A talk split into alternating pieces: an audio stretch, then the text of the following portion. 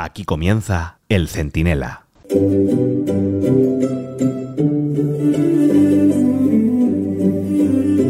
...326 millones adjudicados a dedo... ...al menos 13 empresas beneficiarias...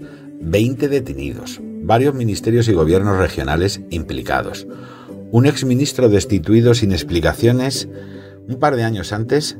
...en el ojo del huracán... ...y la sombra de una trama con aromas a Tito Berni y a los Sere planeando sobre el Partido Socialista. Y va Sánchez, con su desparpajo habitual, que se cree por encima del bien y del mal, y se pone a hablar de Ayuso y de su hermano, con una difamación, pero de, vamos, de estas del libro, que exigiría incluso una denuncia formal de los difamados. Pero esta vez no, Pedrito. Era tu ministro, el de Plus Ultra, el de las primarias, el de las maletas de Delci y el de las mascarillas. De esta no te libras tan fácil, presidente Nadie puede creerse que el tal Coldo, este Laiz Colari, el socialista de gran corazón, el ejemplo para la militancia, actuara solo y consiguiera movilizar tantos contratos y tantos despachos, en pleno drama pandémico, de no tener el visto bueno del jefe. Y si el jefe era Ábalos, Ábalos tenía un jefe. Y ese jefe, Sánchez, eras tú. ¿Le echaste por eso del ministerio y se lo escondiste a la ciudadanía? Esta es tu mejor opción, que te enteraras tarde y lo echaras sin denunciarlo, lo cual, como tantas otras cosas, te retrata a la perfección. Soy Antonio Naranjo, esto es el Centinela en el debate, y si Pedro Sánchez no nos manda tres coldos, en un momento se lo explico todo.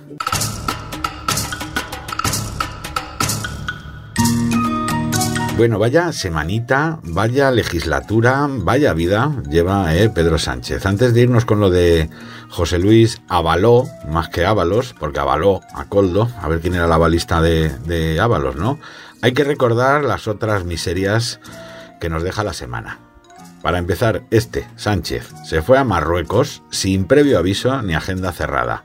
Saludó a Mohamed VI y se volvió sin conseguir la reapertura de la aduana comercial de Ceuta y Melilla, supuestamente acordada con Rabat hace ya un año cuando cedió el Sáhara unilateralmente. Más cositas. España se le ha llenado de agricultores en sus tractores. Ole por ellos, por cierto, y los aplausos que le daba la gente por las calles lo dicen todo del respaldo eh, que tienen. Bueno, claro, sí, contra aplausos, ¿eh? Lo mismo que, que Marlasca, que no se le ocurrió otra cosa que retenerlos en las carreteras para disimular la hartura, la hartura de los agricultores de España y un poco de todos aquellos que no chupan del bote de la administración pública, de los sindicatos, de los partidos políticos, de las patronales, en fin, y de toda esa selva administrativa que vive de nuestros impuestos. Bueno, hay que tenerlos cuadrados para irte a Marruecos cuando Marruecos es señalado por estos agricultores como uno de los responsables de la competencia desleal que está arruinando al campo español. Más cosita, los fiscales del Tribunal Supremo emitieron un durísimo informe en contra de los deseos de Sánchez de nuevo, en el que señalan a Puigdemont como el señor X de Tsunami Democratic y avalan la investigación de terrorismo. ¿Eh?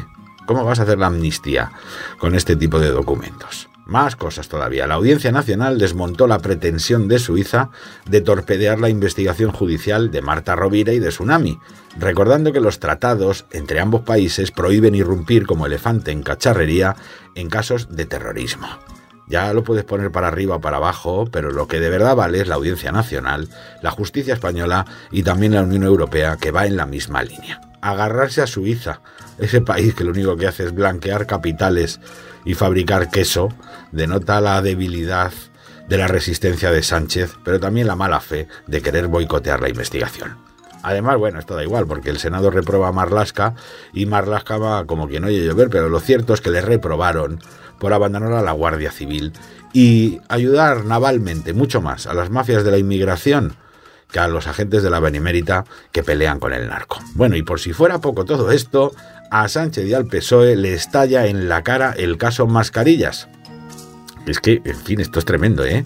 Con la detención de la mano derecha del exministro José Luis Ábalos al frente de una trama que pudo lucrarse con mordidas por la compra de mascarillas en plena pandemia. Estamos hablando de contratos por importe de 320 30, eh, muchos millones, ¿eh? 50.000 millones de las antiguas pesetas, de los cuales esta trama pudo lograr en mordidas nada menos que 10 millones de euros. Lo ponemos en pesetas de nuevo que se entiende mejor. Casi 1.700 millones de pesetas. Y a lo mejor esto es la punta del, del iceberg, ¿eh?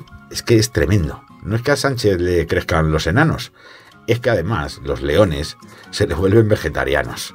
Los trapecistas se le ponen en huelga o se le lesionan con esguinces. Y los payasos, que de esos tiene mucho, pues lo ven todo tan mal que hasta se echan a llorar. Cada una de estas cosas, la de Marruecos, la de los agricultores, la de las mascarillas, la de Marlascas, merece una larga reflexión, pero de algún modo están todas conectadas por un mismo hilo conductor. Sánchez es siempre una mezcla de datos falsos, de jugadas sucias, de medidas contraproducentes, de propaganda barata y de mentiras arriesgadas. Ahora meten ustedes ahí cualquiera de las vergüenzas del día y verán que vale para todos, por ejemplo para Marruecos. Ya de entrada, irse allí el mismo día en que el campo se le echa a la calle tiene su cosa. Los agricultores señalan a Marruecos como uno de sus principales competidores desleales porque no se le aplican las mismas exigencias sanitarias o fiscales que a ellos. Y tienen toda la razón. España importó el año pasado más de 100.000 millones de las antiguas pesetas, unos 664 millones de euros, en productos del campo marroquí. Y va el presidente y se marcha a Rabat el día en que los agricultores claman contra eso, entre otras cosas? Por cierto, ¿eh? Con más controles, los tractoristas, obstáculos, helicópteros y despliegue policial que en Barbate, como si los tractores fueran más peligrosos que las narcolanchas. Pero hombre, ya que te vas, tráete algo, Pedrito. Pues no. Mohamed VI le ha vuelto a poner mirando a la Meca. No es que no haya ningún acuerdo formal nuevo, es que ni siquiera se pusieron fechas para cumplir el de hace un año, cuando Sánchez renunció al Sáhara a cambio supuestamente de cesiones marroquíes que nadie ve. La inmigración se ha descontrolado. La frontera comercial con Ceuta y Melilla sigue cerrada. Bueno, y mejor no hablemos del expansionismo de Mohamed, que cualquier día dice que Canarias y hasta Covadonga son suyas. Y la última, claro, la más gorda, la de Ábalos y las mascarillas. Sánchez volvió a acusar a Ayuso que hay que tener cuajo, ¿eh? Y a su hermano de un caso de corrupción, para no tener que hablar del caso de corrupción suyo, que parece, vamos, una mezcla del Tito Berni y de los seres andaluces.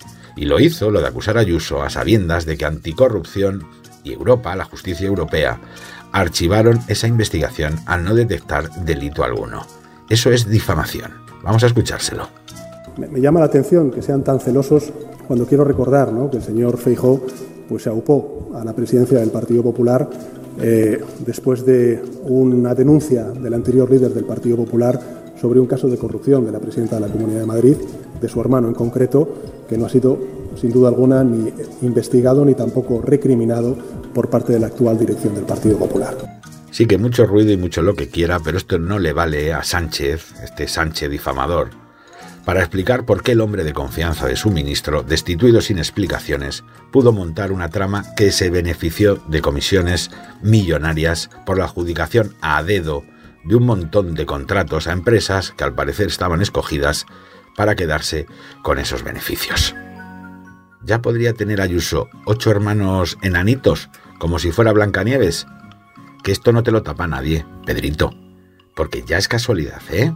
que echaras a Ábalos sin dar ninguna explicación y justo a continuación la trama de las mascarillas desapareciera. Aquí huele a gato encerrado y el olor es tan fuerte que no lo disipa ya ni la selección nacional de opinión sincronizada que, en fin, yo creo que se le van a agotar las excusas para seguir haciendo al presidente del gobierno masajes con final feliz.